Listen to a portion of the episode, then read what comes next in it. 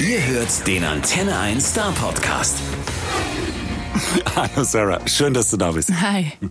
Du hast ein brandneues Album mitgebracht, das Ja. heißt Herzkraftwerke. Was bitte ist das genau? Das also sind- nicht das Album, die Herzkraftwerke. Das ist erstmal schöne Musik.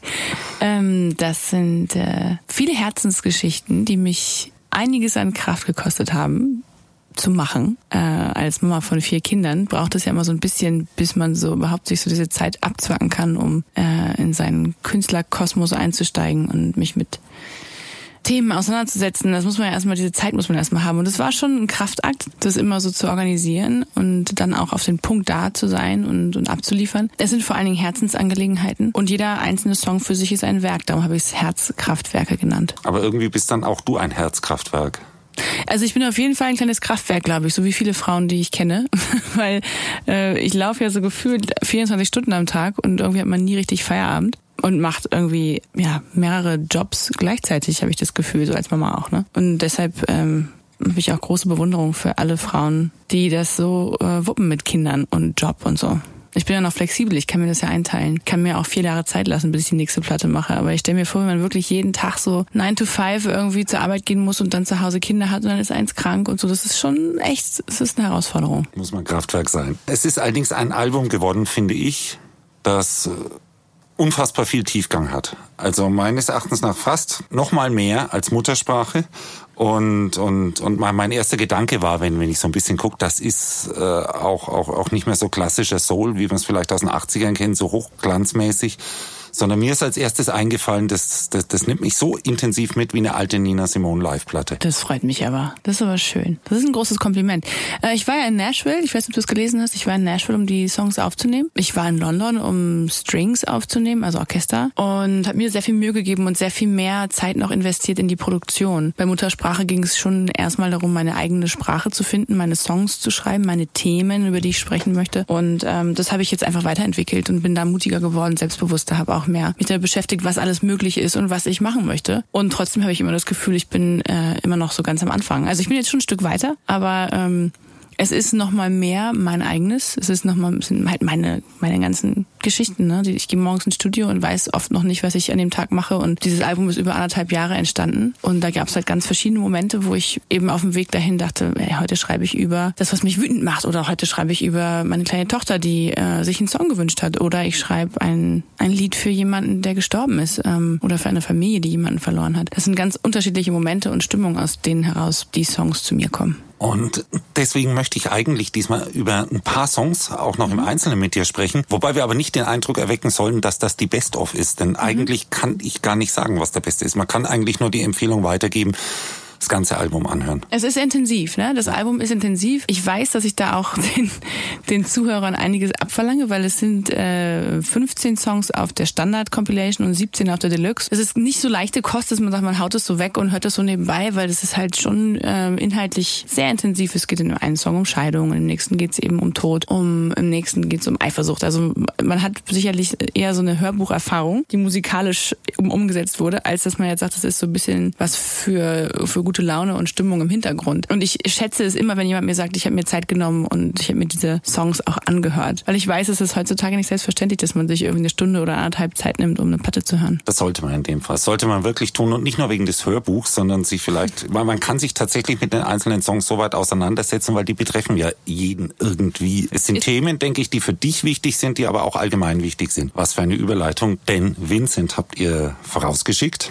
Und das ist, denke ich, ein sehr wichtiges Anliegen, dieser Song, der allerdings auch jetzt wieder überraschend kontrovers diskutiert wurde, wegen der ersten Zeile vor allen Dingen in, im, im Funk und im Fernsehen. Wie, wie, wie stehst du eigentlich dazu, dass das so diskutiert wurde? Natürlich habe ich damit gerechnet, dass das äh, diskutiert wird. Ich habe ja den Song auch im Vorfeld schon verschiedenen Leuten vorgespielt, meiner Familie, meinen Kindern, meiner Plattenfirma und es gab ganz unterschiedliche Reaktionen. Die meisten waren erstaunt, ähm, einige waren wirklich perplex, aber keiner, keiner hat am Ende des Liedes gesagt so, oh nee, ist nicht mein Ding. Also es war immer so, es gibt halt diese Fallhöhe in dem Song und ich glaube, das ist wichtig, damit man die Aufmerksamkeit der Leute hat, damit man auch dieses unbequeme Gefühl am Anfang einmal hat, damit man genauso aber auch den Widerspruch und die, und die Umkehrung hat, nämlich im Chorus die Umarmung und die Liebe. Äh, die Mutter antwortet ja, ey, so wie du bist, bist du richtig und so bist du gemeint. Und darum geht es am Ende des Tages. Es geht um Liebe und darum, dass egal wen du liebst und wo die Liebe hinfällt, das kannst du nicht beeinflussen und du bist trotzdem nicht weniger wertvoll. Und diese Diskussion bestätigt ja eigentlich, dass so ein Song notwendig ist, oder? Genau, ich finde auch. Also ich finde, man sieht daran, dass wir Redebedarf haben. Es gab Menschen auf meiner Facebook-Seite, die sich empört haben, weil sie sagten, was sollen jetzt alle Vincents dieser Welt denken, die jetzt gemobbt werden in der Schule.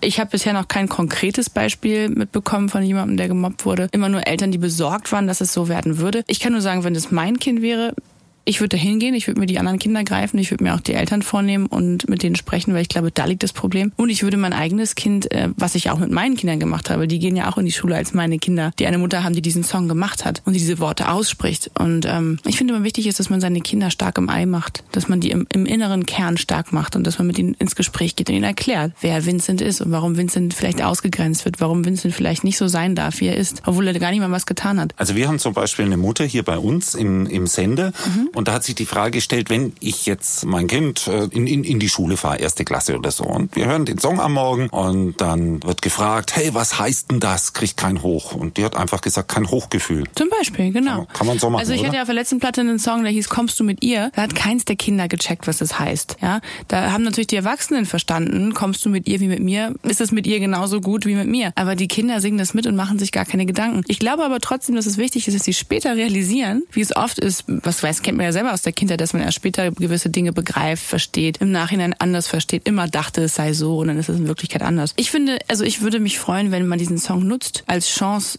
miteinander zu reden, ja, also in alle Richtungen. Und ich habe so viele, also viel mehr als die Empörung, habe ich so viele Zuschriften bekommen von Frauen und Männern, von Jungs, von Mädchen, die mir mitgeteilt haben, wie dankbar sie sind dafür, dass sie befreit sind, dass sie das Gefühl haben, sie können sich jetzt mitteilen. Es gab viele Leute in meinem Alter, die geschrieben haben und sagten, ich wünschte, ich hätte damals so einen Song gehabt, als ich mein Coming Out hatte. Ich hätte mich viel früher getraut. Das ist viel wichtiger, ehrlich gesagt, glaube ich. Äh, das ist mindestens genauso wichtig. Aber das ist das, wofür ich es eigentlich mache. Also es gibt Menschen, die mir ihre Geschichte erzählen, die wirklich wahnsinnig lange in einer Doppellebigkeit gelebt haben, die eben nicht in der Lage waren, das mitzuteilen und die die ganze Zeit irgendwas vorgeben, was sie nicht sind und die eben jetzt durch den Song darauf kamen und sagten, nein, du machst mir Mut.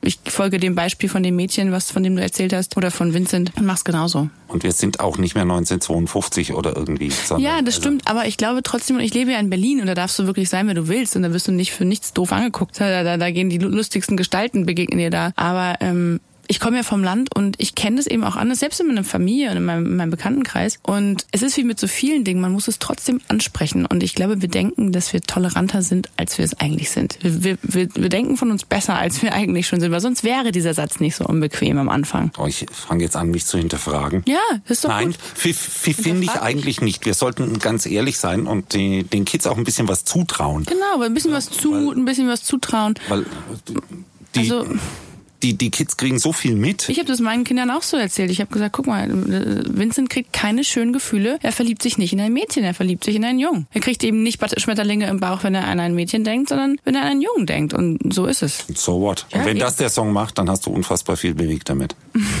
die neuen Songs erzählen, wie du gerade schon gesagt hast, ja äh, eigentlich noch viel mehr von dir selber als als Muttersprache vorher. Man hat zumindest den Eindruck. Ist Ja. das nicht schwierig, sich so weit zu öffnen und so viel von sich zu erzählen? Ich muss sagen, es ist immer was anderes, ob ich zu Hause sitze und in meinem Keller sitze und texte ähm, oder ob ich jetzt hier sitze und darüber öffentlich spreche oder auf einer Bühne sitze. Ne? Das ist ähm, immer was, was ich, ich, ich trage mein Herz auf der Zunge und ich sage, was ich denke. Und das hat mir auch das eine oder andere Mal in meiner Karriere schon fast das Genick gebrochen.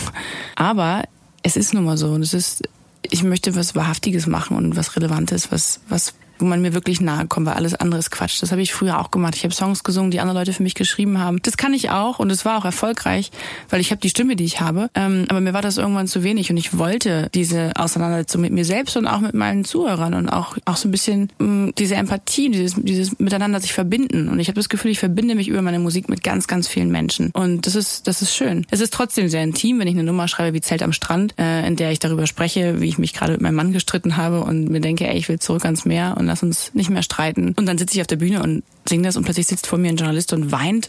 Und Und dann ist es auf der einen Seite ganz toll, auf der anderen Seite denke ich so, naja, irgendwie ist es auch ganz schön intim. Das ist ja so ein privater Moment gewesen. Aber er ist nun mal in Musik, hat sich in Musik verwandelt und dann ist es irgendwie auch gut. Das ist ja irgendwie auch meine Berufung. Also irgendwie ist es ja auch mein, mein Job. Und passiert da nicht auch ein bisschen was, wenn der Song wirklich funktioniert, dass also der Journalist zum Beispiel, der da vor dir sitzt und mhm. weint, vielleicht gar nicht unbedingt sich jetzt in deine Situation reinfühlt, nein, sondern nein, nein. sich abgeholt ja. fühlt mit irgendwas, was er selber erlebt hat. Absolut. Und dafür ist es am Ende auch da. Ne? Ich öffne oder ich, ich habe den Anspruch, ich wünsche mir, dass das, was ich dann vielleicht in der Lage bin zu kommunizieren durch, durch die Worte und durch die Töne und durch meine Stimme, dass das am Ende nur ein Kanal ist, durch den jemand anders eben seine Gefühle irgendwie verstehen kann oder teilen kann oder auch, los wird und, und rauslassen kann. Am Ende sind die Songs in dem Moment, wo sie veröffentlicht werden, nicht mehr meine, sondern sie gehen auf die Reise. Ich habe mich jetzt ein Jahr damit beschäftigt, ich habe sie produziert, ich habe sie hoch und runter gehört, ich höre sie jetzt eigentlich nicht mehr, ähm, sondern ich gebe sie jetzt ab und ab jetzt reisen sie zu den Menschen und ich treffe sie dann erst wieder, wenn ich aufs Konzert gehe, wirklich, wenn ich auf Tour gehe im Oktober. Und sie sind vor allen Dingen, ja, ich merke das dann, wenn ich auf einem Konzert spiele und dann in diese Gesichter blicke, dann merke ich es ist vor allen Dingen für die Leute, die es brauchen. Und das sind ganz unterschiedliche Themen. Ein Thema ist, äh, ist, ist man von dir gar nicht so gewohnt. Das ist ja von mir bisher noch gar nichts gewohnt, weil, weil ich bisher ja nicht meine eigenen Songs geschrieben habe. Also das ja, war ja damals eher so. Muttersprache ist ja, schon ziemlich deutlicher Aufschlag gewesen. Du meinst jetzt einen politischen Song. Ja, aber genau. Augen auf war auf Muttersprache auch ein sehr politischer Song habe ich mich sehr klar positioniert, was die, was diese ganze Flüchtlingsgeschichte angeht und ähm, ja und der geht glaube ich fast noch einen Schritt weiter so gesellschaftspolitisch. Ja, ja. Aber im, im Endeffekt ist, aber sag mal erst mal, was du fragen wolltest. Ich wollte dich einfach dazu fragen, ob das auch so ein Ding ist, dass du jetzt rausgibst und äh, dass, dass die Menschen, die sich damit verstanden fühlen und vielleicht nicht, nicht so allein in der Situation, in der man gerade ist, weil man ist ja auch, auch auf, auf dieser politischen Ebene, fühlt man sich manchmal äh, wirklich alleingelassen und weiß nicht, wo soll's jetzt bitte hingehen, wo soll das enden. Wir hatten irgendwann mal eine gute Zeit, aber im Moment scheint es überall zu bröckeln. Und mit so einem Song, glaube ich, hat man dann auch das Gefühl, man ist nicht der Einzige, der das so wahrnimmt und es gibt dann auch wieder ein bisschen Stärke. Ich glaube, das ist eher der Punkt. Man ist nicht der Einzige. Also das ist, ich, ich drücke eigentlich nur aus, es geht mir genauso und ich versuche die Worte zu finden für das, was ich fühle. Ich habe nicht die Antwort auf, auf die politischen Fragen, weiß Gott nicht. Das, das würde ich mir niemals anmaßen, aber ich beschreibe halt immer das, was passiert um mich rum und was mit mir selber passiert. Und ja, und ich. Äh, wie soll ich das sagen? Hm, ich freue mich, wenn, wenn, wenn sich jemand verstanden fühlt, aber im Endeffekt nehme ich mich da selber auch nicht aus. Ich glaube schon, dass wir ein, erstmal glaube ich nicht, dass alles so schlimm ist. Ich glaube nicht, dass alles so bröckelt und so schrecklich ist, wie, wie das dann oft auch medial vielleicht rüberkommt. Wenn ich selber äh, mich umgucke, dann denke ich mir, wir haben schon echt ein großes Glück hier zu leben und eine wunderschöne Welt, in der wir irgendwie geboren sind. Es gibt viele Dinge zu tun und es gibt vieles, was, was nicht richtig läuft und wo wir auch die Weichen für die Zukunft stellen müssen für unsere Kinder, wenn sie das nicht selber tun. Ich finde es großartig, dass sie jetzt auf die Straße gehen und demonstrieren. Ich finde diese Fridays for Future Bewegung wirklich fantastisch und es ist Zeit, dass sie, dass sie laut sagen, dass sie nicht wollen, dass wir ihnen den Planeten so hinterlassen, wie das momentan prognostiziert ist. Aber es gibt Dinge, die mich wütend machen und das sind, es sind, das beschreibe ich in dem Song. Also ich, wie gesagt, ich kann keine politischen Antworten geben, aber ich beschreibe, dass mich Dinge wie Trump oder, oder die AfD, dass mich das wütend macht und ich, und ich gebe auch genauso die Richtung, dass ich sage, warum, warum halten wir nicht zusammen? Warum gucken wir nicht mehr hin? Warum lassen wir unserer Empörung nicht Konsequenzen auch folgen? Und wie viel machen wir eigentlich? Warum machen wir so wenig? Warum machen wir nicht ein bisschen mehr, als jeder kann? Weil es ist halt auch immer einfach heutzutage vom, vom Sofa aus zu Hause immer mit dem Finger zu zeigen. Ja? Ich nehme mich da selber auch nicht aus. Also, und unsere Kinder machen es uns vor. Genau, die machen uns das vor und am Ende müssen wir denen das aber auch ein bisschen vormachen. Ne? Also das, wir sind da nicht aus der Verantwortung. Wir sind ja so die Generation dazwischen irgendwie jetzt gerade, also ich zumindest. Allein darüber könnten wir jetzt wahrscheinlich eine halbe Stunde, Stunde sprechen. Ja. Aber, aber ich habe angedroht, wir haben ein paar Songs. Und äh, einen von den neuen Songs habe ich in einer Fernsehtalkshow gesehen, vor ein paar Tagen, in dem du den Unplugged gespielt hast. Und es war für dich, denke ich, sehr ergreifend, weil du hast eine Zeit lang, war beim Hessischen Rundfunk, diese Abend-Talkshow, eine Zeit lang doch, doch gebraucht, dich wieder so zu sammeln und auf Talkshow einzugrufen. Und die anderen Talkshow-Gäste waren irgendwie auch so ein bisschen durch den Wind, haben sehr irritiert geschaut. Das ja. ist Flugzeuge aus Papier gewesen. Mhm. Das ist schon auch ein ganz besonderer Song.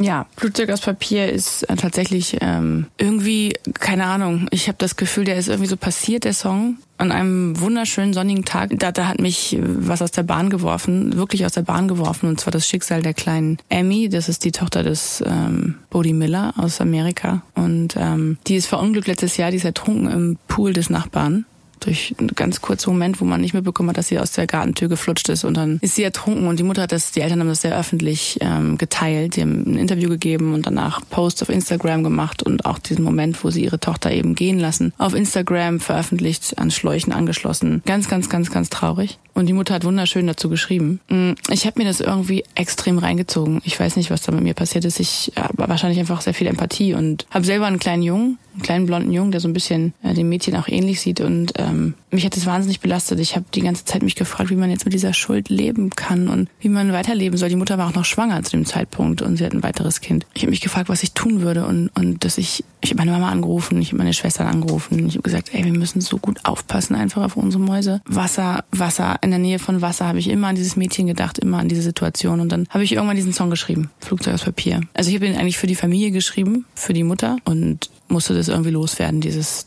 dieses Gefühl. Man musste das irgendwie äh, übersetzen in Musik und dann so ein bisschen auch gehen lassen, diese Emotionen, weil das hätte mich echt, also ich weiß nicht, ich habe dieses Foto angeguckt und konnte nicht, äh, ich habe nur geweint. Ich habe ich hab die ganze Zeit gedacht, das ist so grausam, so schrecklich. Es ist dieser mini, minimale Moment und jeder, jede Mutter und jeder Vater kennt es, wenn du kurz aufschreckst und denkst, ich habe das gerade gestern wieder gehabt, als wir im Garten waren. Äh, wir haben auch einen kleinen Swimmingpool, der ist eingezäunt und trotzdem, wenn ich meinen Sohn irgendwie zwei Sekunden nicht sehe oder ich unterhalte mich gerade und dann habe ich sofort diesen, wo ist er, wo ist er, wo äh, ist alles zu? So, ne, der ist jetzt zwei Jahre alt, der rennt überall rum, der ist schnell, der ist leise, der flutscht einem so weg und alles ist eingezäunt bei uns und trotzdem gibt's immer diese eine Treppe oder irgendwas, wo die rein oder runterfallen können und weil sie glauben, sie können schon alles und können es aber nicht und ähm, naja, ja. Es ist ja, glaube ich, auch die größte Angst von Eltern. Natürlich Damit sie hier ja. konfrontiert werden und in dem Song auch nochmal sehr emotional. Ja, und natürlich jetzt geht der Song auf die Reise. Ne? Ist, er, ist, er ist inspiriert durch die Geschichte von Emmy, aber ich habe äh, schon sehr viel Post bekommen.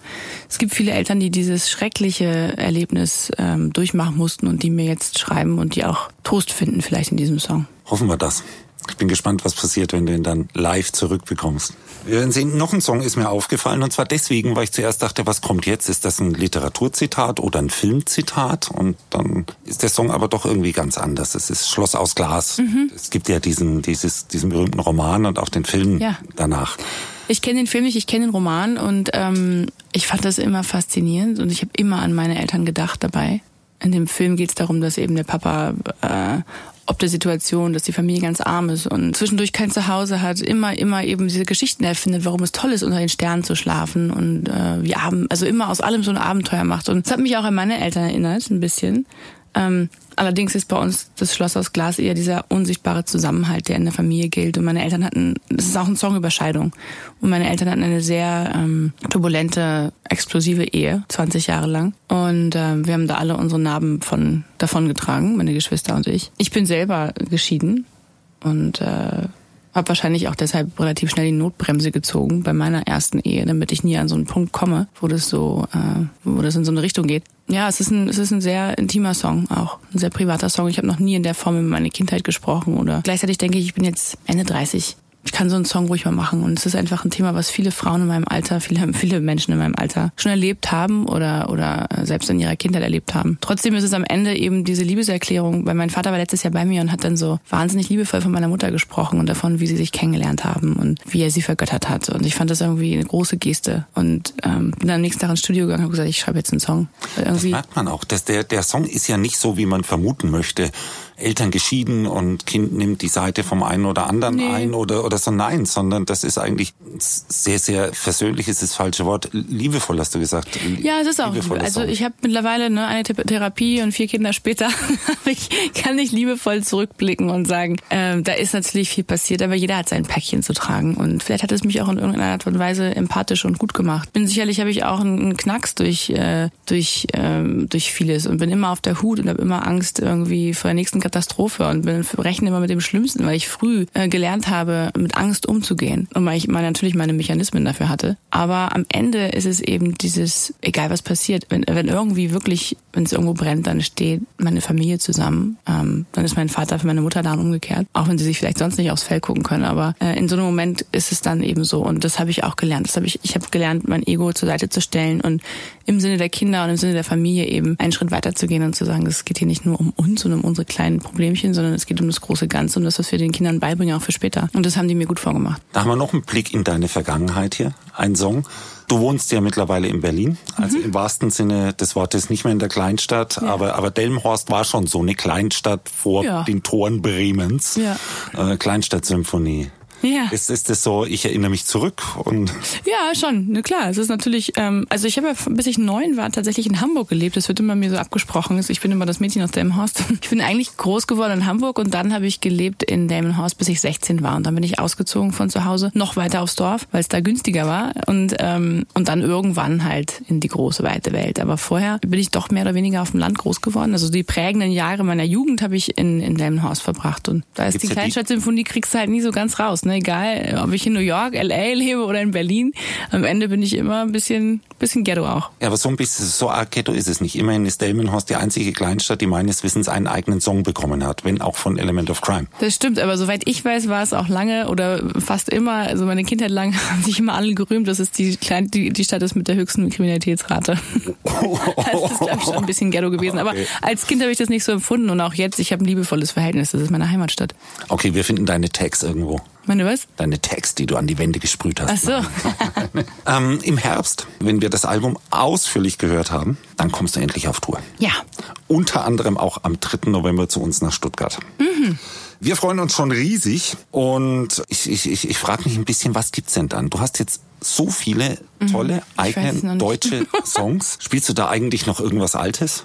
Weil, äh, Ach, irgendwie ist das alte ja auch immer lustig, weil erstens habe ich ja auch tolle Songs gehabt, ne? Also From Sarah with Love und, und da From Zero to Hero, das macht schon auch echt Spaß im Konzert. Also das ist einfach auch immer ein bisschen leichte Kost. Da bin ich selber dankbar für, dass ich dann so ein bisschen so Momente habe, wo wir einfach leicht sind und ein bisschen tanzen und mh, mm, die Band freut sich, die Menschen freuen sich auch, wenn es nicht die ganze Zeit so schwer ist, weil das ist ja schon intensiv, auch so die ganze Platte ist, ist intensiv, die neue auch. Ähm, ich muss mal gucken, wie ich die Setlist, die Setlist zusammenstelle. Muss ich mal sehen. Also es kann sein, dass wir halt über zwei Stunden spielen einfach, ne? Weil ich einfach so viel Zeug habe, dass ich mich nicht entscheiden kann. Und ich finde ja nicht, dass deine neuen Songs ausschließlich dazu da sind, in Ruhe und Ehrfurcht zuzuhören. Also ich finde auch bei Vincent kann man sehr gut dazu tanzen. Ah, das stimmt, ja, natürlich. Ja, ja, voll. Und es gibt jetzt auch demnächst, ich habe ihn heute gehört, ähm, gibt es einen ganz, ganz tollen Remix von Alle Farben. Mega, ist mega cool geworden. Ah. Das kann ich dir schon erzählen, jetzt habe ich es halt erzählt. Kommt demnächst. Wir sagen es garantiert nicht weiter.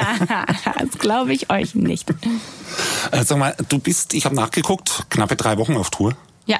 Wie machst du das? Wie, wie jonglierst du dann deine ganzen Bälle, die du gleichzeitig in der Luft hältst? Du hast die Kinder zu Hause bis drei Wochen weg. Musst, äh, ja, ich muss da mal ist ja nicht nur am Abend mal zwei Stunden Konzert ja, spielen. Ja, aber ehrlich gesagt ist es, also pff, mal gucken, wie es ist. Ich lasse das immer auf mich zukommen. Sie können alle mitkommen, wenn sie wollen. Und ähm, ich in der Zeit, wo sie nicht mitkommen können, wenn irgendwie in der Schule was Wichtiges ist, dann, ähm, dann äh, komme ich so nach Hause, so, so viel ich kann. Also ich bin eigentlich fast immer zu Hause, es sei denn, ich bin wirklich so weit wie Stuttgart. Das ist ein bisschen weit, aber ansonsten fahre ich eigentlich nachts nach Hause oder am nächsten Tag. Und ähm, wenn es so zusammenhängt, ist so richtig eine Stadt die nächste Stadt. An den freien Tagen fliege ich eh nach Hause, ansonsten kommen die halt mit. Also die Kleinen kommen eh mit, die beiden Jüngsten. Und ähm, mein großer Sohn ist, ist dann fast 16, also der ist auch nicht so erpicht darauf, dass der jetzt bei jedem Konzert dabei ist. Der findet es mal cool, vor allen Dingen, wenn er seine Kumpels oder seine Freundinnen irgendwie mitbringen kann. Aber ähm, ansonsten muss der jetzt nicht jeden Abend an meiner Bühne sitzen, hat der gar keinen Bock drauf. Der ist eher, glaube ich, mittlerweile so weit, dass er sich freut, wenn ich mal nicht da bin und er der Computer ein bisschen länger anbleiben darf. Sturmfrei, Bude. genau. Habe ich neulich zu ihm gesagt, gesagt, kommst du heute mit? Äh, guck mal, ich habe eine kleine Show, ich spiele da und da in Berlin. Das war so ein kleines Konzert, ein kleines Radiokonzert. Hat er gesagt, oh nö, ich habe heute Abend irgendwie mich verabredet. Und ich so, oh. Also ist auch nicht so wirklich meine Zielgruppe, Mama. Ich so, ich weiß, aber deine Karate-Turniere ziehe ich mir auch immer rein und sitze da acht Stunden in so einer Halle. Ist auch nicht meine Zielgruppe. Genau, du musst nur zwei. genau. Na gut, wir lassen uns überraschen, ob er nach Stuttgart kommt. Hm. Mal gucken. Mal, Mal sehen. Gucken. Porsche Arena auf jeden Fall wieder. Und ja, ich freue mich. Ich wir, freu mich. Wir, wir können ja wetten, ob es wieder mal ausverkauft ist. Eigentlich eine langweilige. So, das war toll. Ja klar, ne? Das war echt schon. toll. Oh, ich freue mich schon, jetzt wo du so erzählst. Ach, wenn es doch schon Oktober wäre. Genau. Und da werden ganz viele. Aber November bin ich hier, ne? Wann bin ich da? Ja, am 3. Am 3. November. Oktober geht die Tour los, glaube ich. Und genau. irgendwie, wir sind so im, im ersten Drittel. Okay. Kann das sein? Ja. Wenn du das ist, sagst. ist auch nicht wichtig. wichtig. Dritter Elfter ist wichtig für hier. Dritter Elfter Porsche Arena. So, jetzt haben wir das ganz unmissverständlich gesagt. Freuen uns dann wahnsinnig auf dich. Ja, hören jetzt erstmal das neue Album. Vielen, vielen Dank, Schön, dass du vielen da Dank. Der Star Podcast bei Antenne 1.